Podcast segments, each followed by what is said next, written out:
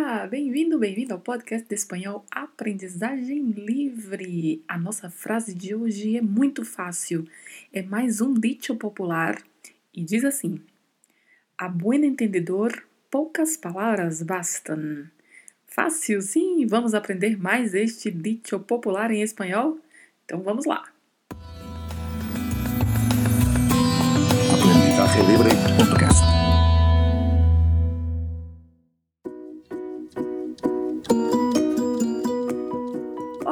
Eu sou Adrina Cândido e hoje é lunes, portanto estou aqui com mais uma frase e ainda na nossa série de dichos populares para aprendermos vocabulário, gramática, pronúncia do espanhol.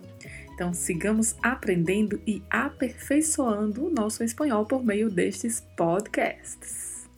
E a nossa frase desta segunda-feira, a buen entendedor, poucas palavras bastam tenho certeza que você já sabe qual é o dicho popular correspondente em português. Sim, este mesmo que você pensou. Para bom entendedor, meia palavra basta. E em espanhol é a buen entendedor, poucas palavras bastam.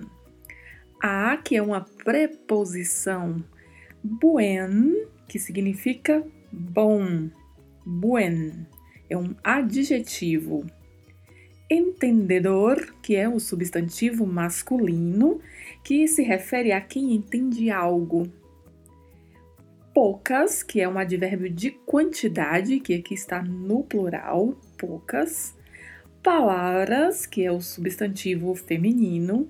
E bastam, que é o verbo bastar, está conjugado aqui na terceira pessoa do plural. É um verbo de primeira conjugação, verbo terminado em ar.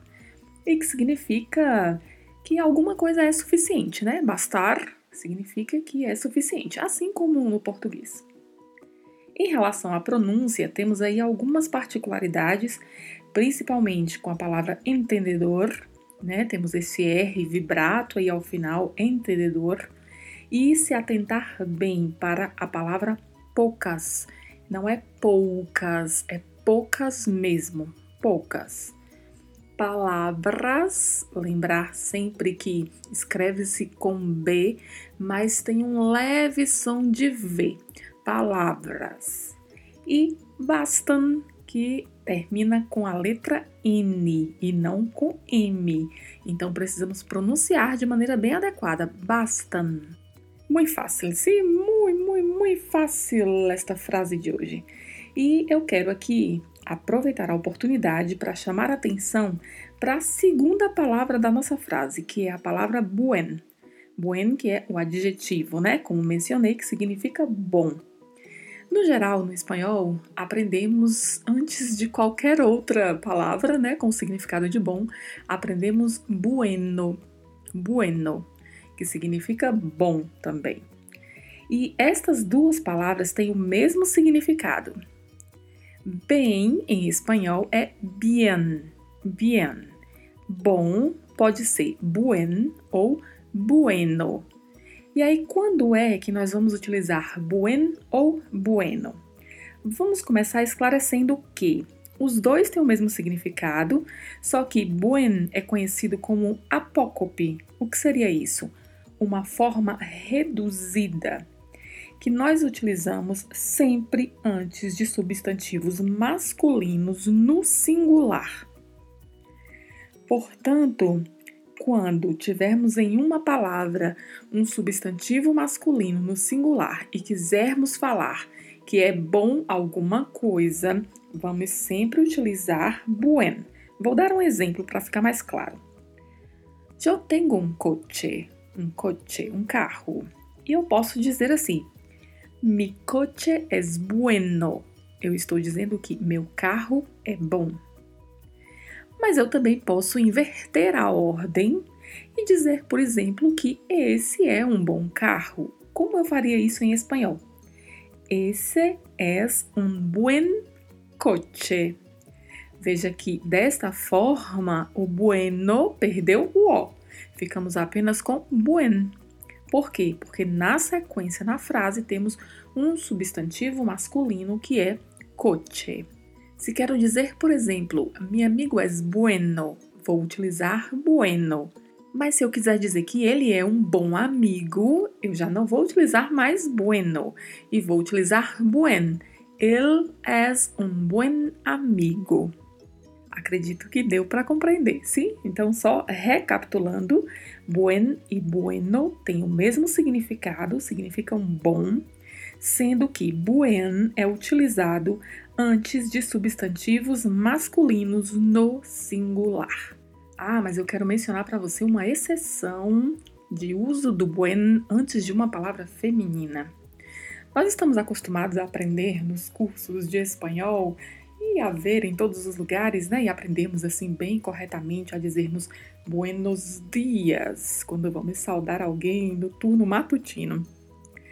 No entanto, esta foi uma experiência que eu vivi particularmente na Argentina Sempre acostumada a falar buenos dias e um belo dia cumprimentando um nativo e ele fala bom dia.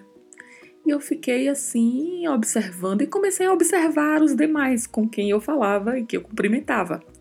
Para observar se eles falavam assim claramente buenos dias ou se falavam bom dia. E a maioria deles falavam bom dia. Então, esta é uma particularidade. Acredito que mais especificamente da Argentina, não sei se você tiver algum conhecimento em relação a isso e quiser mandar uma mensagem para mim, me informando se também se fala assim em outros lugares, eu vou gostar de saber. Mas esta foi uma experiência que eu vivi especificamente na Argentina e tive que acostumar os meus ouvidos e também começar a acostumar a falar assim, porque grande parte das pessoas cumprimentavam dessa forma, ao invés de falar buenos dias, falavam buen dia. Então, esta é uma exceção aí que a gente vê, né, deste uso do buen. Pode ser que seja apenas um regionalismo, mas é isso aí. Então, a nossa frase, a buen entendedor, poucas palavras bastando, foi a frase desta segunda-feira. Estude bastante, repita em voz alta. Está tá fácil de aprender o significado, né? Então, treine aí as pronúncias. E mais uma vez, agradeço a sua audiência nestes podcasts. E se quiser compartilhar com mais alguém, esteja à vontade para que a gente possa aumentar esta comunidade de aprendizagem em torno do idioma espanhol.